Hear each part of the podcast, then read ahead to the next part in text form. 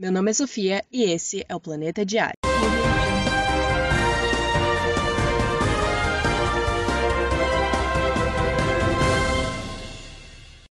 Como prometido, hoje é dia de falar sobre o filme mais esperado do ano para quem é fã da Marvel. Homem-Aranha sem volta para casa. Terceiro filme na trilogia do Tom Holland, como o nosso amigão da vizinhança.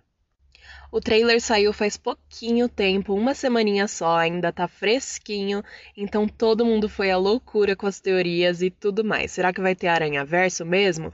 Doutor Estranho é ele realmente? Miles Morales vai estar tá no filme? Spider-Gwen? Duende Verde? Electro? O que será que vai rolar nesse filme, né?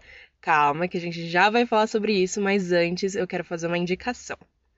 Estreou ontem Shang-Chi A Lenda dos Dez Anéis, o novo filme da Marvel Studios, somente nos cinemas. E assim, eu já assisti o filme e posso dizer que tá impecável, tá incrível e é o meu filme de origem favorito da Marvel. Com certeza o melhor filme de origem que a Marvel já fez. A produção, o roteiro, tá tudo impecável, muito bom mesmo e realmente extraordinário. Se você tem a possibilidade de ir no cinema assistir Shang-Chi, eu recomendo mesmo que você vá, porque com certeza a experiência vai ser muito melhor do que assistir em casa, né? E a gente sabe como é legal assistir um filme no cinema.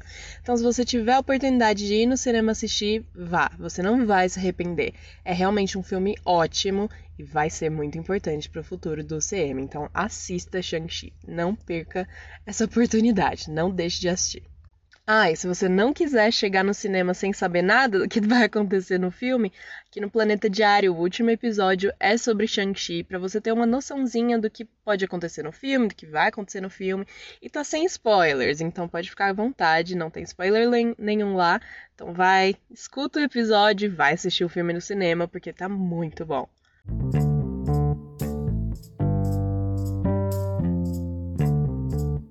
Agora já podemos ir direto ao ponto. Vamos falar de Homem-Aranha, que é o que a gente quer saber agora.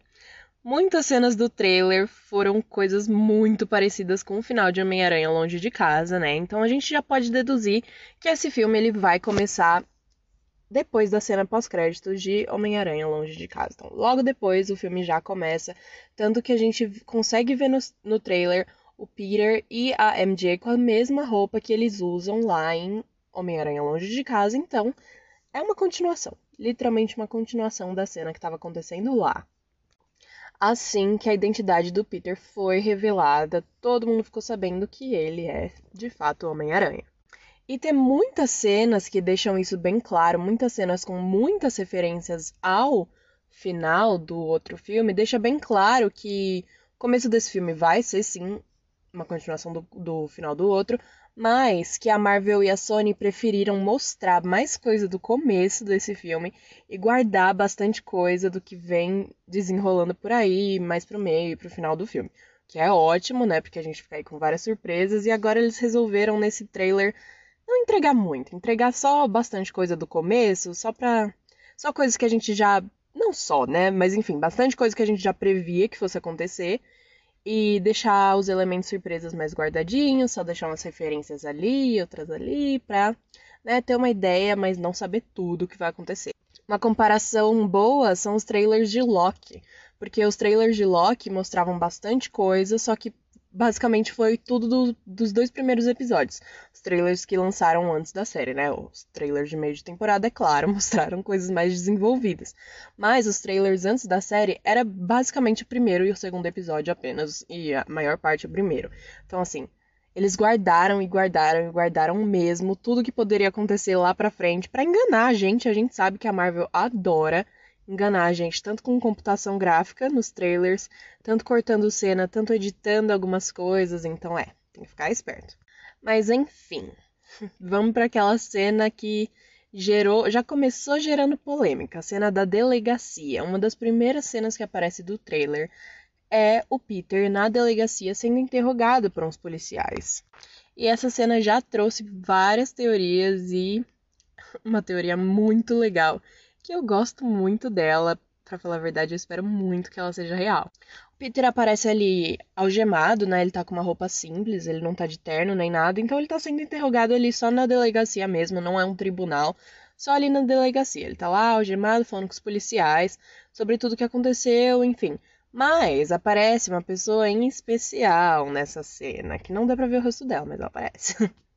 Peter tá lá conversando com os policiais, aí dá um corte, mostra a parte de fora e depois mostra a parte de dentro de novo da, da sala onde ele tá e mostra um homem de camisa branca. Ele tá, ele é branco, dá pra ver que ele é branco porque ele tá com a camisa enrolada até o cotovelo, mais ou menos, dá pra ver só o, a parte de baixo do braço dele, assim, e as mãos, e ele tá colocando uns papéis, uns documentos na frente do Peter. E pelo que dá pra entender, né, pelo que dá pra interpretar, talvez esse homem fosse o advogado do Peter, né? Que na hora que o homem chega lá, ele não o Peter não continua falando, que ele tava falando para os policiais, e também é, que investigador, que policial ia chegar lá e mostrar papéis pro Peter, né? Ele não ia, nem, ninguém ia mostrar documento pro cara que tá sendo interrogado. Então podemos deduzir que esse homem de camisa branca que aparece é o advogado do Peter. Mas quem é esse advogado, né? Quem poderia ser? Pensando no contexto da Marvel, a gente consegue achar um advogado sim, o Matthew Murdock. Você sabe que é Matthew Murdock? Se você não conhece o Matthew Murdock, ele é o Demolidor. A gente não conhece o Demolidor dentro do UCM. Ele não foi apresentado no UCM, mas já tem uma série com ele da Netflix com a Marvel Television. E o Demolidor é um personagem fácil, relativamente, de ser introduzido no UCM, Principalmente por ele ser um herói urbano, por ele ser um vigilante, um herói menor, não ser uma coisa tão impactante assim. Ele é mais mesmo da cidade e tal. E também porque a Marvel tem os direitos sobre o personagem. Apesar de ter uma série na Netflix, a Marvel ainda tem os direitos do personagem, então pode usar o personagem quando quiser. E o Demolidor, se você não conhece muito sobre ele, ele é uma espécie de vigilante, né, como eu falei, que ganhou poderes sobre-humanos graças a um isótopo radioativo que explodiu assim no rosto dele.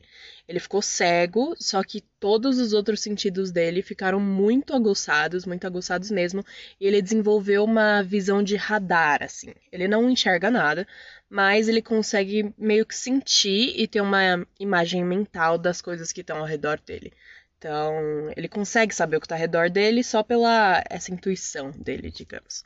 E o Matthew Murdock, além dele ser o demolidor, além dele ser o herói demolidor, ele também é advogado. Então, seria uma ótima ideia e colocar o Matthew Murdock como advogado do Peter. E faria sentido ele advogar pro Peter? Sim, faria. Porque, como eu disse, ele é um herói urbano, ele lida com problemas menores, tudo bem. Que esse problema do Peter, ele é muito grande, mas não tão grande quanto, sei lá, é... Pegar um exemplo, Ragnarok, entendeu? Não é um negócio com magia, essas coisas. No caso, nesse filme vai virar um negócio com magia, mas enfim. É, as pessoas saberem a identidade do Peter não tem nada de celestial, de, enfim, é tudo muito mundano. Então é uma coisa que o Matthew ele poderia lidar, principalmente por ele ser advogado e ser super-herói também. Então se ele precisasse é, defender o Peter, ele iria defender o Peter tanto no tribunal, tanto nas ruas, né? Porque, enfim, ele pode simplesmente vestir lá a roupinha de demolidor e ajudar. Seria muito legal se a Marvel colocasse o Demolidor, porque eu sinto falta de heróis mais urbanos assim. É, apesar da gente ter bastante, né? Mas a gente sabe que aos poucos eles vão migrando pro, pro lado mais místico da coisa. Tudo bem que a gente tá com um núcleo bem definido de, de heróis urbanos, não pequenos, mas enfim, que lidam com coisas mundanas, né? Mas o Homem-Aranha, que era um herói urbano, não vai ser mais, pelo visto, né? Faz um tempo que ele já tá migrando, assim, e desde Guerra Infinita, né? E assim, ele vai se tornar um herói cada vez maior e em quesitos de alcance. Então essa é a primeira teoria. Matthew Murdock, o Demolidor, pode ser o advogado de Peter Parker. Mas o Charlie Cox, que é quem interpreta o Demolidor lá na série da Netflix, disse que ele não está no filme. Disse que aqueles não são os braços dele, então aquele não é ele. Mas isso não anula as chances de ser o Demolidor, sim. Porque, enfim, podem simplesmente ter substituído o ator. Agora vamos falar dele, né? Doutor Estranho e o Sanctum Santorum também, que tiveram bastante destaque nesse, nesse trailer. Primeiro que é legal salientar que O Peter, quando ele chega né, na frente lá do Sanctum, dá pra ver que o Sanctum tá todo intacto. A gente não tinha visto o Sanctum intacto desde Guerra Infinita. Por quê? Porque ele foi totalmente destruído lá em Guerra Infinita. Tava aos pedaços, então assim, passou um bom tempinho, né, desde Guerra Infinita, tudo bem. E, né, reconstruíram. Reconstruíram tudo, deu certo, beleza. Beleza, mas suspeito. Mas pode ser que só tenham reconstruído mesmo. E aí, o Peter tá lá na frente, dá pra ver que tá sol, tem bastante decoração de Halloween nesse filme todo, nesse trailer todo, né? Eles dão bastante destaque para isso, para as decorações. E, ou seja, dá para deduzir que é outubro ou perto de outubro. Então seria outono lá nos Estados Unidos, né? Tá ensolarado quando ele tá lá na frente do Sanctum, só que quando ele entra tá cheio de neve lá dentro. Agora, por que que tá cheio de neve lá dentro? Isso é uma incógnita, a gente precisa desvendar mais coisas, a gente precisa de mais de mais dicas, de mais pistas para saber por que, que tá cheio de neve lá dentro.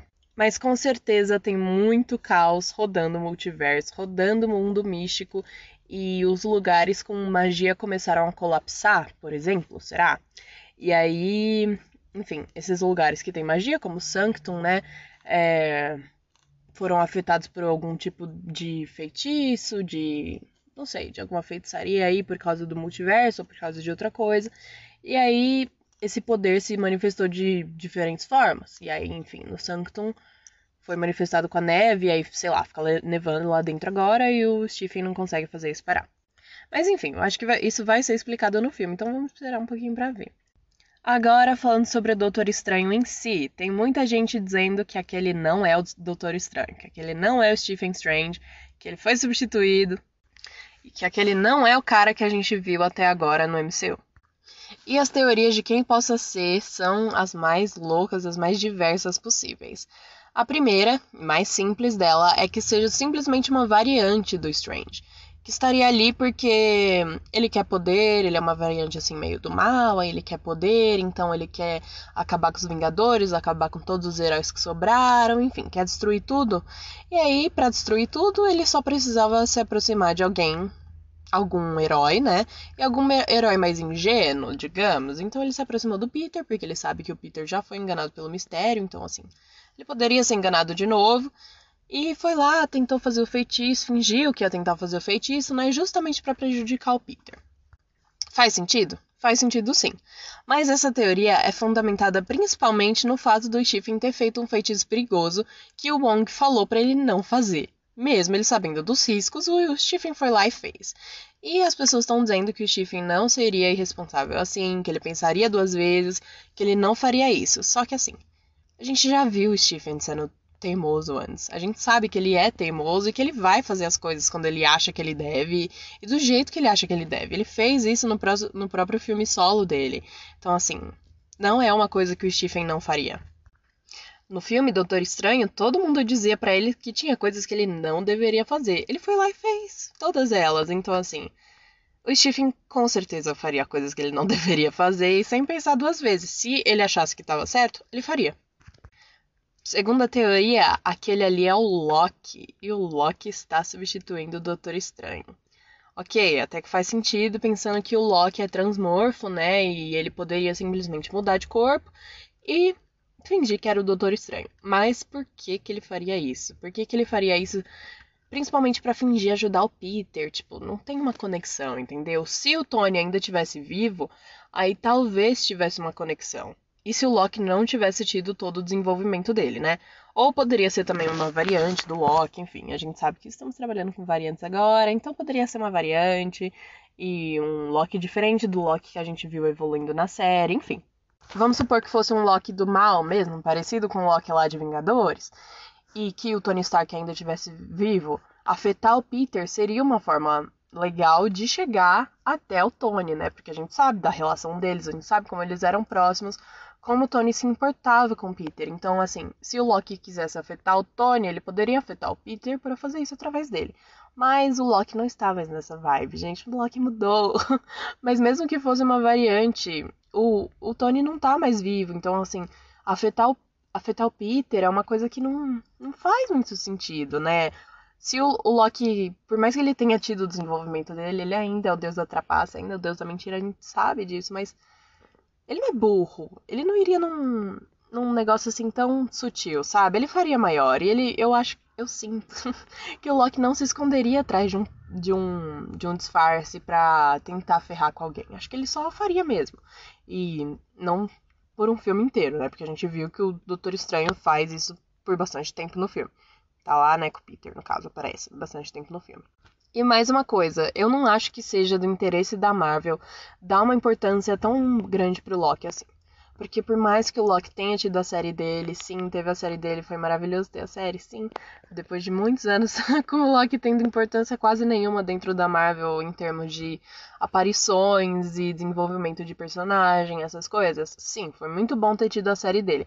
Mas, do mesmo jeito, eu acho que não é isso que a, que a Marvel quer mais. Eu acho que a Marvel não quer mais usar a carta do Loki. Eu acho que a Marvel não quer é, colocar o Loki em um filme do Homem-Aranha, porque não, não tem uma conexão, não tem uma coisa que eles construíram dentro, dentro do, do CM. Então, assim, não faz sentido a Marvel querer usar o Loki ali e colocar o Loki como um elemento surpresa. Eu acho que a Marvel passou dessa fase de tentar usar o Loki para isso. Agora, a próxima teoria, essa sim faz mais sentido. Quem? Mephisto. Sim, gente, ele mais uma vez o nome desse cara tá na boca, na orelha de qualquer fã da Marvel e passou o ano todo rondando as nossas cabeças, né? Desde lá, desde lá de WandaVision, Mephisto tá na cabeça de todo mundo. Mas se você não ouviu falar do Mephisto ou não se lembra de quem ele é, ele é o diabo da Marvel. Simplificando, é isso, o diabo da Marvel. E até agora a gente não teve introdução do Mephisto no UCM, então as pessoas estão especulando que pode ser que seja o Mephisto ali no lugar do Doutor Estranho. Bom, essa teoria ela teria provas mais concretas, né, do que as outras. Primeiro, o fato do Stephen acender a lareira com magia. Porque desde quando ele tem poderes de controlar o fogo, né? Isso nunca aconteceu antes, nunca vimos isso antes. Isso é bem pequeno, mas como a gente sabe que o Mephisto tem poder de controlar fogo, de mexer com fogo, talvez isso fosse uma evidência. Mas, gente, pode ser que o, o Sanctum ele seja só todo automatizado com magia. Então, sei lá, o Stephen mexe os dedinhos, as coisas acontecem. Sem ter uma relação direta com o fogo ou coisa do tipo. Pode ser só pela magia mesmo. Ou é um poder singelo dele, que ele sempre teve, só nunca apareceu. Como aconteceu na série do Loki também, né? A gente viu o Loki usando telecinese para segurar um prédio, e isso nunca tinha acontecido antes. A gente nunca tinha visto o Loki fazer coisa tão grandiosa assim com telecinese. E a gente até achou que fosse joia do tempo, se fosse coisa do tipo, uns negócios assim. Só que no final não era, era só um poder dele mesmo que nunca tinha aparecido antes. Então pode ser que seja só isso. Mas outro indício mais forte dessa vez, que poderia indicar, né, que ali é o Mephisto e não o Doutor Estranho, é que esse filme ele tá sendo super baseado em uma série de quadrinhos do Homem-Aranha chamada de Só Mais Um Dia onde depois de ter sua identidade revelada, o Peter ele pede ajuda pro Stephen Strange, como ele fez no filme, só que o, o Strange não consegue fazer nada a respeito, então ele acaba indo atrás do Mephisto e faz um pacto com o Mephisto. E esse pacto custa o amor dele pela Mary Jane, o amor dela por ele, e também a vida da futura filha deles. Eles não tinham filha ainda, mas um dia teriam, e aí não iam ter mais por causa desse pacto. Essa, dentre essas três teorias que eu falei, parece a mais real para mim. Parece fazer mais sentido. Mas no que eu realmente acredito, né? Eu acho que seja o Doutor Estranho mesmo. Eu não acredito que seja ninguém ali no lugar dele. Acho que seja ele mesmo. E assim, tem bastante gente falando que talvez ele tenha aceitado ajudar o Peter por se sentir culpado, por meio que, enfim, ser a pessoa que causou, entre aspas, a morte do Tony e sabia o, o quanto o Tony representava para o Peter, né? E talvez ele se sentisse culpado por isso, então se sentisse na obrigação de ajudar o Peter de qualquer forma. Pode, pode ser por isso, sim, mas eu também acho que o Stephen nunca faria algo que ele não sentisse que ia ter um benefício não só para o Peter, mas também para as outras pessoas e para o universo, o multiverso como um todo.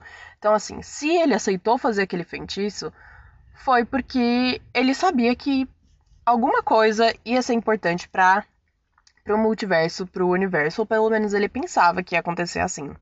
Mas aí entra o argumento de que, ah, mas o Doutor Estranho não erraria um feitiço. Claro que não, ele não erraria um feitiço. Ele é o Mago Supremo. Ué, óbvio que ele não erraria um feitiço. Mas a gente tem que lembrar que o trailer foi feito para enganar a gente. Então, assim, pode ser que eles tenham usado um jogo de palavras diferente, tivesse tido um corte seco ali enquanto as coisas estão acontecendo, enquanto o feitiço está rolando. Eu não acho que ele errou o feitiço. Não acho, eu acho que o feitiço deu errado sim, mas eu não acho que ele errou o feitiço, que ele fez alguma coisa errada. Não e nem que as coisas deram errado porque o Peter estava lá falando. Não acho que foi isso. Mas sim que o feitiço deu errado por causa da abertura do multiverso, por causa das coisas do, do multiverso saindo das suas linhas do tempo, universos convergindo, então assim, coisas muito loucas acontecendo ao mesmo tempo e uma explosão de poder muito grande que é a abertura do multiverso. Quando ele fez aquele feitiço, alguma coisa ali deu errado no, no mundo místico, uma comunicação deu errada e acabou que conectou algumas coisas e aí oh, explodiu tudo e meu Deus, o que, que vai acontecer agora, né?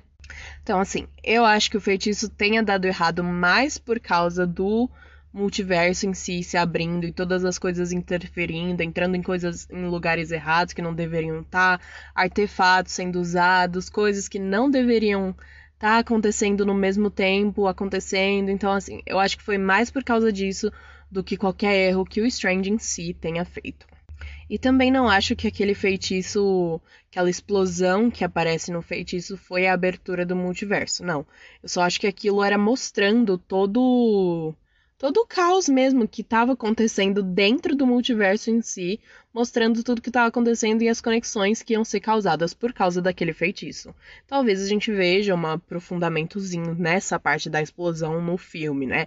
E isso tenha sido cortado do trailer, é claro. Muita gente tá achando também que o Stephen vai ser quase que um vilão no filme, ou vai ser quase um anti-herói, e eu não acho que isso vai acontecer apesar dele ter dado todos aqueles sermões no Peter, apesar de ter uma cena que parece que ele tá correndo atrás do Peter para lutar contra o Peter. Não, eu acho que todos aqueles sermões foram para mostrar realmente que o multiverso é muito mais complicado do que qualquer pessoa pode achar, que nem o Stephen sabe muito sobre o multiverso, então aquela parte na dimensão espelhada, eu acho também que foi para mostrar isso pro Peter, para mostrar onde, até onde vai a extensão da magia, então é, não acho que o Doutor Estranho vá ser um vilão desse filme, de jeito nenhum, porque tem bastante problema para lidar nesse filme, já tem muita coisa, então, assim, colocar o Doutor Estranho de vilão, não acho que seria, não acho que seria uma boa ideia, não acho que vai acontecer, até porque ele tem o filme dele daqui a pouco, né? E muito caos para resolver nesse filme, e já tá tendo muito caos para resolver aqui em Homem-Aranha também. Eu acho que todos aqueles sermões foram só pra porque ele estava frustrado mesmo, né, que tinha dado errado e que agora ele e o Peter tinham que lidar com tudo aquilo. De certa forma sozinhos, ou será que não sozinhos? Será que eles vão buscar ajuda? Hum, vamos ter que esperar para ver.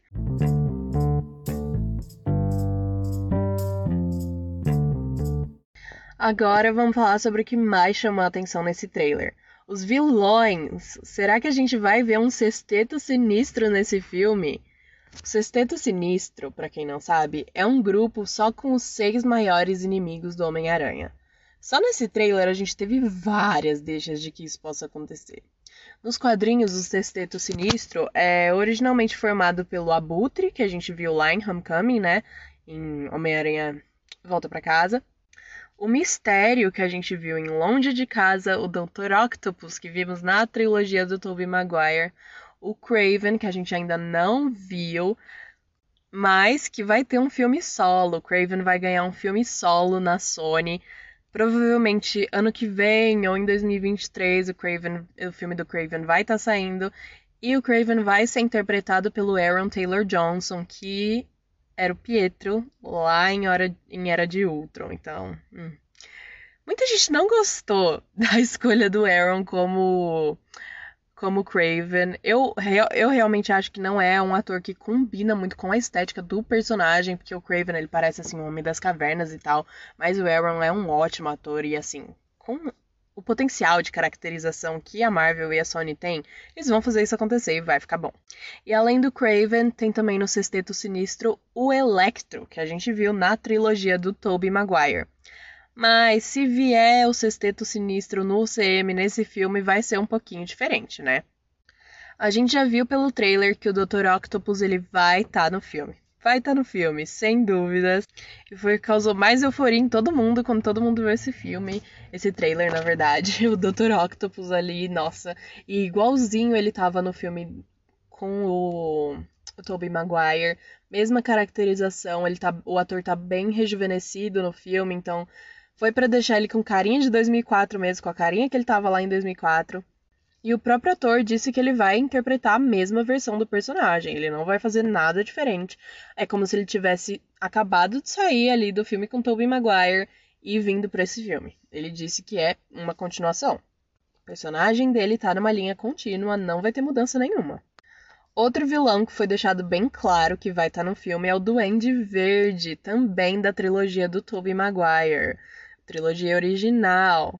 Um pouquinho antes do do Dr. Octopus aparecer, aparece uma bola prateada, umas coisinhas verdes nela, e essa bola é nada mais nada menos do que uma bomba abóbora. Arma preferida do Duende Verde, que foi o primeiríssimo vilão do Homem-Aranha nos filmes. Não em todos os filmes, claro, porque tem filmes lá de 1970, mas da trilogia original do Tobey Maguire, primeiro vilão dele. E até aqui, ok, tudo bem. Temos dois vilões, Dr. Octopus e Duende Verde. Mas será que tem mais? Claro que tem mais. Uma parte do trailer, caso vocês queiram dar uma olhada também, é no minuto 2 e 26, mas é bem sutil, então eu recomendo que diminua um pouco a velocidade da reprodução, pausa, para olhar bem frame a frame, para vocês verem o que eu tô falando aqui. Dá pra ver uma coisa com um corpo enorme, assim, parecendo um monstro, e dá pra ver que enfim, tá sem roupas, né? Porque, enfim, um monstro. então não seria uma pessoa muito alta. Tenta vir para cima do Peter, tenta atacar o Peter. Ele olha para trás assim, mas não chega nele porque tem uma, uma proteção em volta dele feita pelo Doutor Estranho, né? Uma proteção mágica.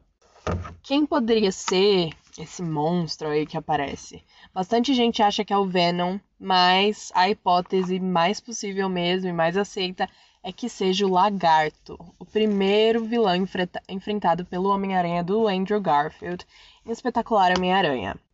Já que dois vilões do universo do Tobey estão confirmados, os do Andrew também podem aparecer, né? E aí no próximo frame, bem no próximo frame mesmo, minuto 2 e 27, dá pra ver uma cortina de poeira assim enorme junto com os raios amarelos saindo por todo lado e o Peter tá lá bem no cantinho com o traje preto e dourado novo dele, né? Que pelos brinquedos que vazaram dá para ver que é um traje meio mágico, um traje legal assim. O que será que pode ser essa poeira? Hum, mas esse na verdade não for poeira e sim areia. E se for areia, a gente tá claramente falando do Homem-Areia, vilão de Homem-Aranha 3 da primeira trilogia também. Mas calma que ainda tem mais. O que são aqueles raios que aparecem junto com a areia? Ele mesmo, o Electro, vindo direto de Espetacular Homem-Aranha 2, A Ameaça de Electro. Ah, mas nos filmes os poderes do Electro eram azuis, né? Eles não eram amarelos que nem aparece lá no trailer. Bom, duas hipóteses. Ou a Marvel editou digitalmente, né, pra gente não saber de cara que é o Electro, ou eles estão optando pela estética original, porque o ele Electro original, real oficial, nos quadrinhos os poderes dele são amarelos e não azuis, como aparece lá no filme do Andrew Garfield. Com isso, a gente tem cinco vilões confirmados praticamente, né? Bem especulados e assim, com muitas chances de aparecerem, porque, ah, por favor, as evidências são muito claras, então as chances deles aparecerem são muito altas. Dois deles confirmados, né? O Dr. Octopus e o Duende Verde não tem nem o que falar. Os outros três dá para especular com fé, com fé que eles vão aparecer. Mas mesmo assim, falta um para formar o sexteto sinistro. Quem seria esse sexto vilão? E eu te digo, Mistério. Sim, existem muitas chances do Mistério não ter realmente morrido. Até porque a gente viu quão inteligente ele era, com programado ele tinha feito tudo aquilo, até pensado em deixar um vídeo póstumo para falar que o Homem-Aranha era o Peter Parker. Então, assim, o mistério era muito inteligente. Ele enganou muita gente e ele fez a tecnologia a melhor coisa que ele podia fazer, assim, nas intenções dele, né? Então talvez não fosse tão fácil dos drones matarem o mistério, né? Então, talvez o mistério esteja escondido, só assistindo as coisas por baixo dos panos e esperando uma hora de se juntar a esses vilões e formar realmente o sexteto sinistro do UCM. Com Dr. Octopus, Duende Verde, Homem-Areia, Electro, Lagarto e Mistério. Nossa, ia ser. ia ser assim não tenho nem palavras para descrever. E eu realmente gostaria muito que isso acontecesse, porque seria muito legal ter o Sexteto Sinistro no UCM. Tô morrendo pra ver uma equipe de vilões, porque sempre quis que isso acontecesse. Eu tô morrendo pra ver uma equipe de vilões no UCM acontecer e eu quero que isso aconteça logo. E ver o Sexteto Sinistro já seria muito legal. E eu também gosto muito do Mistério. Eu acho que ele foi um vilão assim muito bem construído. Eu acho que todo o núcleo dele, todo o elemento surpresa que foi criado ao redor desse vilão foi muito bom. E é, eu acho o Mistério um vilão muito bom, muito inteligente e muito bem feito para ele ter sido só de um filme só. Eu gostaria de ver o Mistério de novo, sim.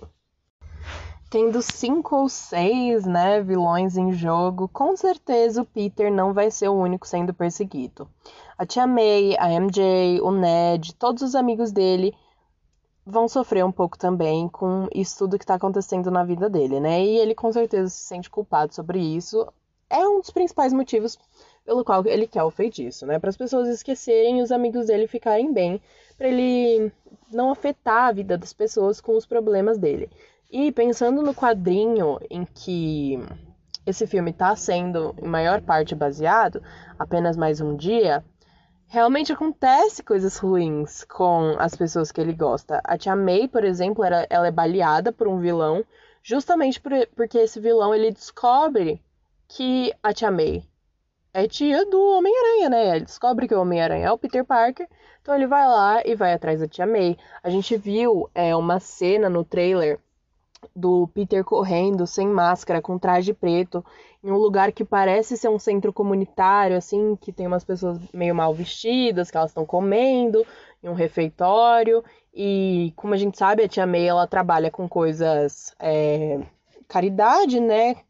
Ela faz esse tipo de trabalho social e pensando que ela trabalhava para um lugar, enfim, que fazia esse tipo de trabalho voluntário e tal, e ela organizava esse tipo de coisa.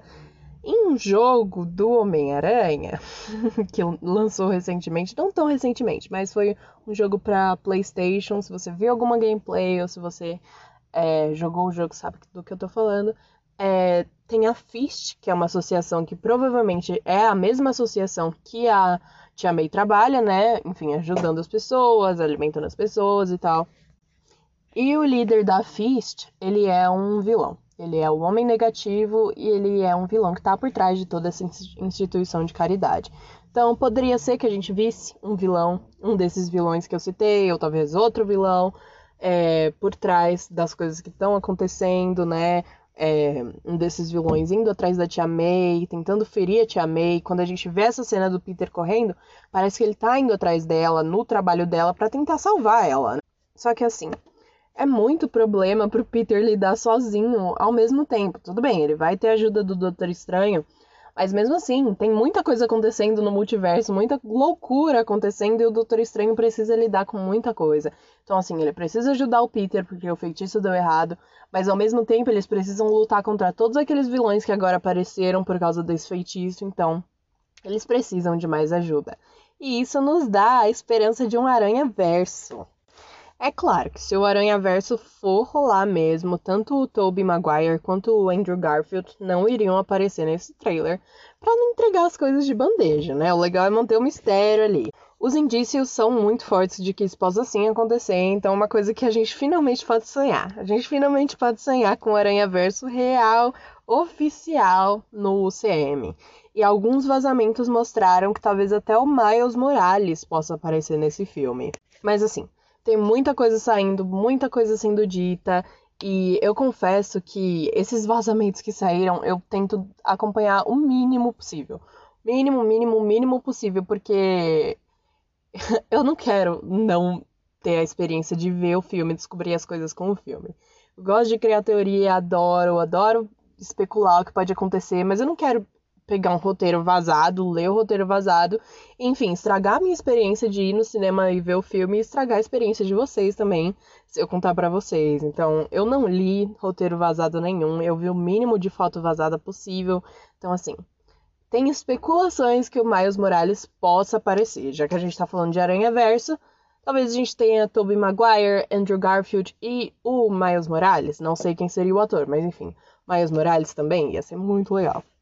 Só que assim, a gente tem que pensar que os contratos da Marvel e da Sony, eles ainda não são muito sólidos, ainda não tá tudo bem concreto, né? Os personagens ainda estão meio divididos, então é, tem uns probleminhas de contrato ainda. Então, um medo, né, que tá todo mundo tendo agora é que exista o Aranha Verso, só que ao invés da gente ver Tobey Maguire voltando com o Homem-Aranha dele, Andrew Garfield voltando também, a gente veja três Tom Hollands. Isso seria bem decepcionante. Porque com o Aranha Verso de verdade, do jeito que a gente gosta, com certeza esse filme iria explodir de bilheteria. Marvel ia ganhar muito, mas muito dinheiro de bilheteria nesse filme e talvez superasse até mesmo Ultimato, ou chegasse perto. Só que com três Tom Hollands. hum, é, então, ia ficar fraco. I, ia ficar fraco. Porque é aquilo, né? A gente gosta de errar teoria, a gente gosta de errar teoria, mas a gente gosta de errar teoria e ser surpreendido. A gente não gosta de errar teoria e ver uma coisa menos do que a gente estava esperando, né? Nunca é legal. Então, assim, temos que ter isso em mente, que assim, é possível que o Aranha Verso exista? É possível que o Aranha Verso exista com o Tobey Maguire e Andrew Garfield, com o Tobey Maguire e Andrew Garfield também, Principalmente se a gente pensar nos vilões e nos atores que estão voltando para interpretar os seus personagens. Então, assim, se a Sony tá deixando a Marvel utilizar esses personagens como o Dr. Octopus, como o Duende Verde, que foram utilizados pela Sony no passado, não teria problema nenhum dos outros Homens-Aranhas voltarem, né? Então, é uma esperança, é uma coisa que dá para sonhar, mas a gente tem que ter em mente que talvez não aconteça. Talvez não aconteça. Mas se não acontecer, eu espero que pelo menos tenha o Miles. Porque o Miles é um personagem muito legal. Ele é um personagem muito, muito, muito bom mesmo. Então, assim, seria muito legal ver, ver o Miles Morales nos filmes da Marvel realmente, não só numa animação.